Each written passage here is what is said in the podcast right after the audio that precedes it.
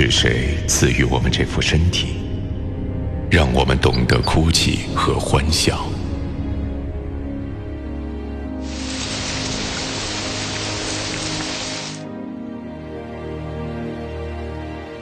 如果说是宇宙创造了我按这位们，专家的说法，地球即将遭到有史以来最具毁灭性的破坏。请告诉我，这绝非偶然。即使失去了这副皮囊，但愿我们的精神不灭。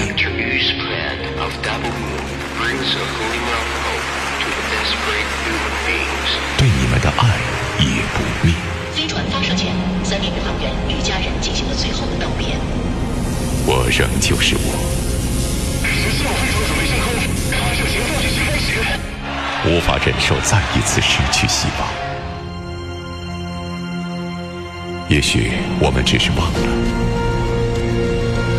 向着天空再一次伸出手臂，再一次仰起头，渺小如我们，也有机会去改变自己的命运。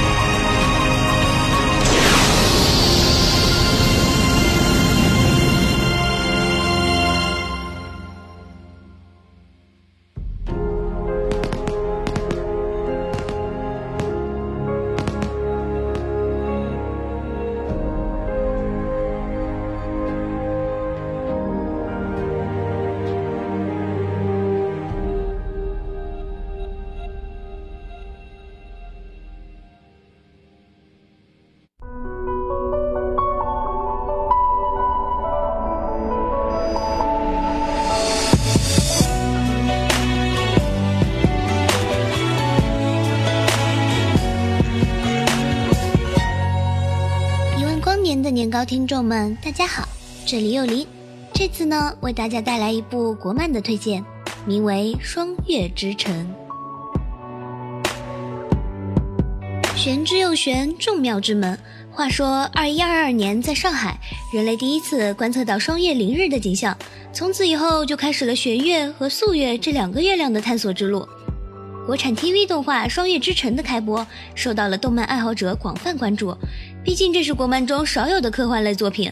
当看到宇航员身上印有中国国旗的时候，我的内心忍不住高呼：“国人动漫终于也要开始拯救地球了吗？”不知道小伙伴们的内心又是如何变化的呢？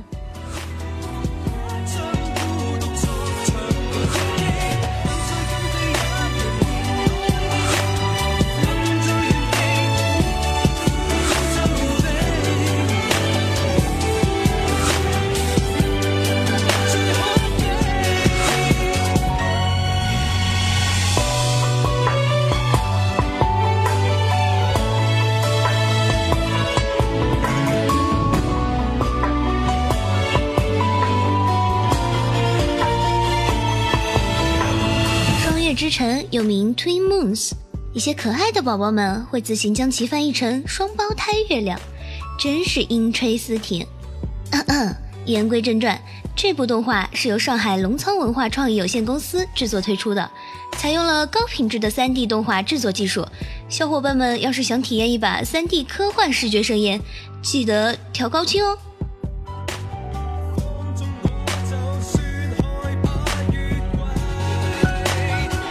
那么，《双月之城》的首集主要是介绍了故事的背景以及世界观，人物呢也就出现了独立地球复兴会的赵龙海，以及片尾新月市警员季寒光等角色。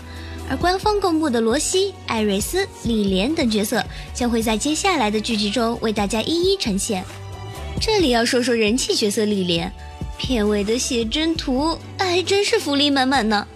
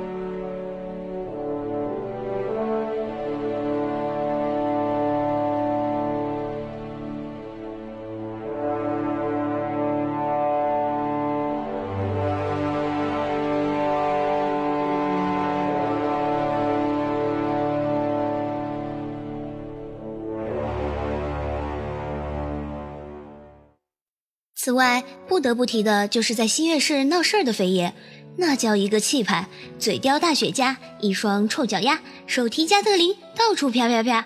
嘛，自信脑补，反正这长相和形态像极了坊间流传的苏联大老肥。不信，不信你留言，我截图，我们坐下来好好聊聊人生。好了，回归正题，说了反面教材的行头后，我们再说说锦草季寒光。一身警服，周身附带帅气和沉稳两套光环，本能告诉我，他绝逼是正义的化身。再看看这装备，激光转换式左轮枪，虽然没有胖爷的拉风，但从这造型来评估战斗力的话，那一定是压倒性的。咦，男主即视感，我会乱说？明明可以靠脸吃饭，却偏偏要靠武力。啊，显然我的废话有点多。不过，容我再叨叨一会儿。手机结尾，机器人出场，在警察面前拯救了新月市。我们可以叫机器人纳米尖兵，或者像弹幕大军一样叫他无极剑圣。当蓝胖子倒下后，呃，不，应该是胖爷倒下后，新月市平静了，正义的警草却惊呆了。无极剑圣开始在我的内心延续。最后再为大家解释一下，这双月之城的两个月亮是怎么一回事儿。正如开篇所说的，西历二一二二年双月凌日的景象，之所以会多出来一个月亮，是由于地球引力俘获了一颗小行星，所以地球爸爸就有了两个月亮。而这颗新的卫星就是第二个月亮玄月，另一个月亮素月呢，自然就是从人类诞生之日就已经存在的地球原本的卫星月球。啊，对了。刚刚提到的胖爷和锦草寒光所战斗的背景是新月市，新月市呢又称新月环，是由一系列相互连接的环绕弦月运转的人造天体所组成的环形殖民都市。过多的剧情呢，我们暂且先不猜，留给小伙伴们开脑洞的空间。那突然掉下来的无极剑圣到底是个什么鬼鬼？历莲的三维是多少？乳量大如牛什么的？嗯，总之一起期待吧。最后的最后，《双月之城》第二集将于本周三发布，嘘，不要告诉别人哦。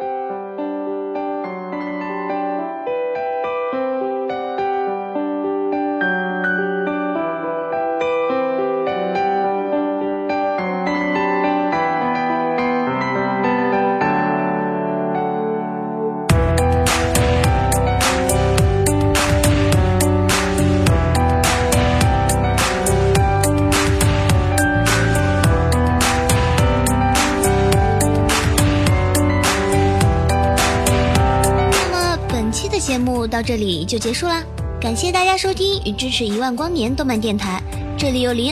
喜欢我们节目的朋友，可以通过我们的官方网站三 w 点五四七七 dm 点 com 投稿给我们，阅读优质漫评同人作品将会得到周边福利哦。我们的听友 QQ 群是三二一五六八八三五，新浪微博关注一万光年动漫电台，公共微信号搜索一万光年动漫站，今日头条订阅一万光年动漫电台，淘宝店搜索世界动漫周边。听得见的有声动画，用动漫重新定义生活。让我们下期节目再见吧。